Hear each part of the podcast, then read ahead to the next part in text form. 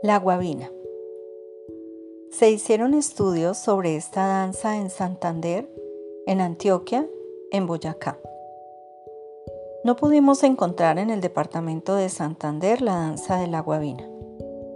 Si bien es cierto que varios autores han escrito guabinas, tan solo pudimos oír el canto de coplas de guabineras, a dos voces, sin ningún acompañamiento. Consulté yo con alguno de los viejos por qué la costumbre de que las mujeres cantaran y los hombres no cantaban.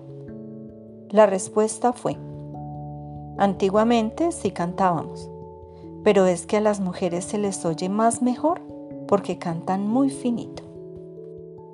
La especialidad en el departamento es el torbellino, música de las más antiguas conocidas en el país.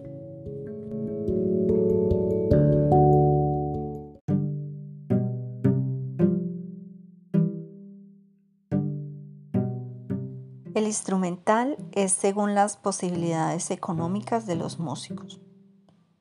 Cuando yo los encontré, eran tiple, guitarra y una caja. Entiendo que hoy otros instrumentos han sido agregados. Ignoro hasta qué punto podamos decir de la pertenencia a dicho departamento. En Antioquia tuve la oportunidad, en el campo, en el municipio de Bello, en la hacienda Linares de ver la guabina.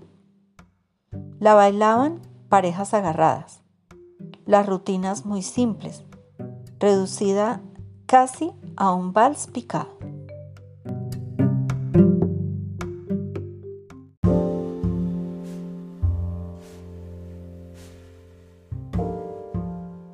La guabina es una danza del interior que varios departamentos la reclaman.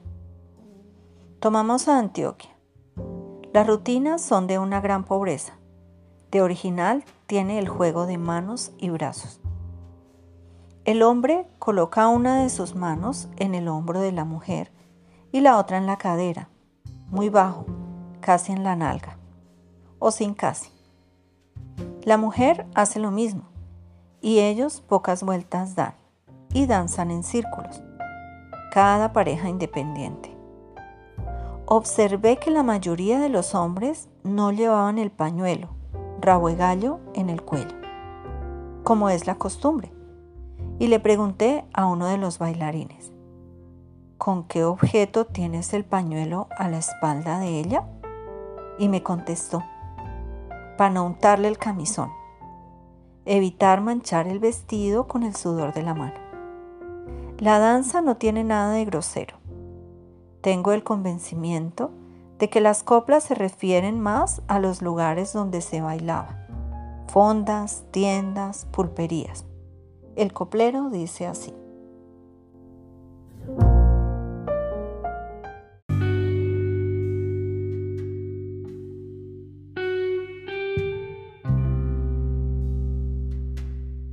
Donde bailen guabinas, no bailes madre ni usted, ni mis hijas, ni mi comadre.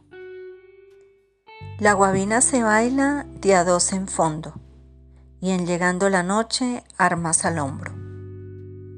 La guabina se baila de dos maneras, con la mano en el hombro y en las caderas. La guabina me sabe a pan con queso, y en llegando la noche, vamos con eso.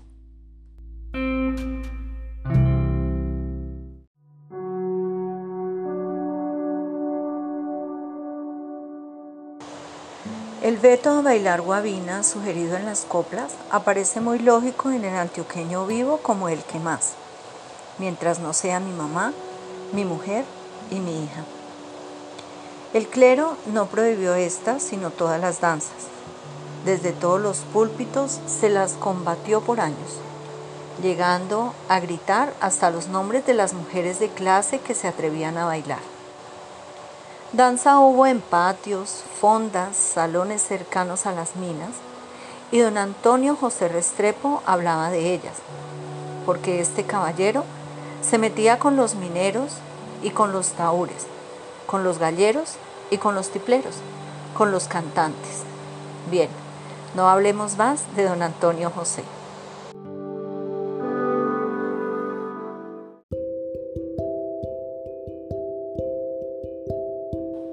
Los artistas suelen mirar a su país, su departamento, su pueblo, y es lógico que los consideren bellos.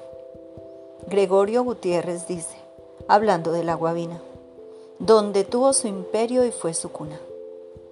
Es notoria la noticia de los bailes de garrote, como es muy notoria la noticia de que en Antioquia no se hace nada sin aguardiente. Y como los abuelos y bisabuelos nuestros ordeñaban esos zacatines, alambiques, era muy fácil que se armara la de Dios Cristo.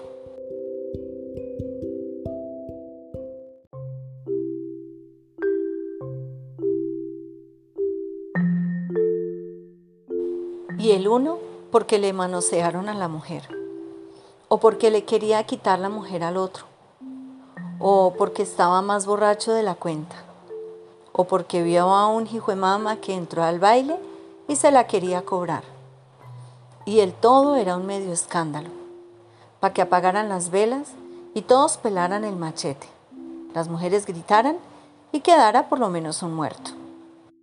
Las investigaciones folclóricas en Colombia han sido realizadas por particulares y los gobiernos, todos, han dado en este campo una muestra de desinterés ejemplar. Y si tenemos en cuenta la comisión coreográfica como algo extraordinario, es solo para comprobar la decadencia cultural del ministerio, que está en Colombia obligado a hacer todo en este campo.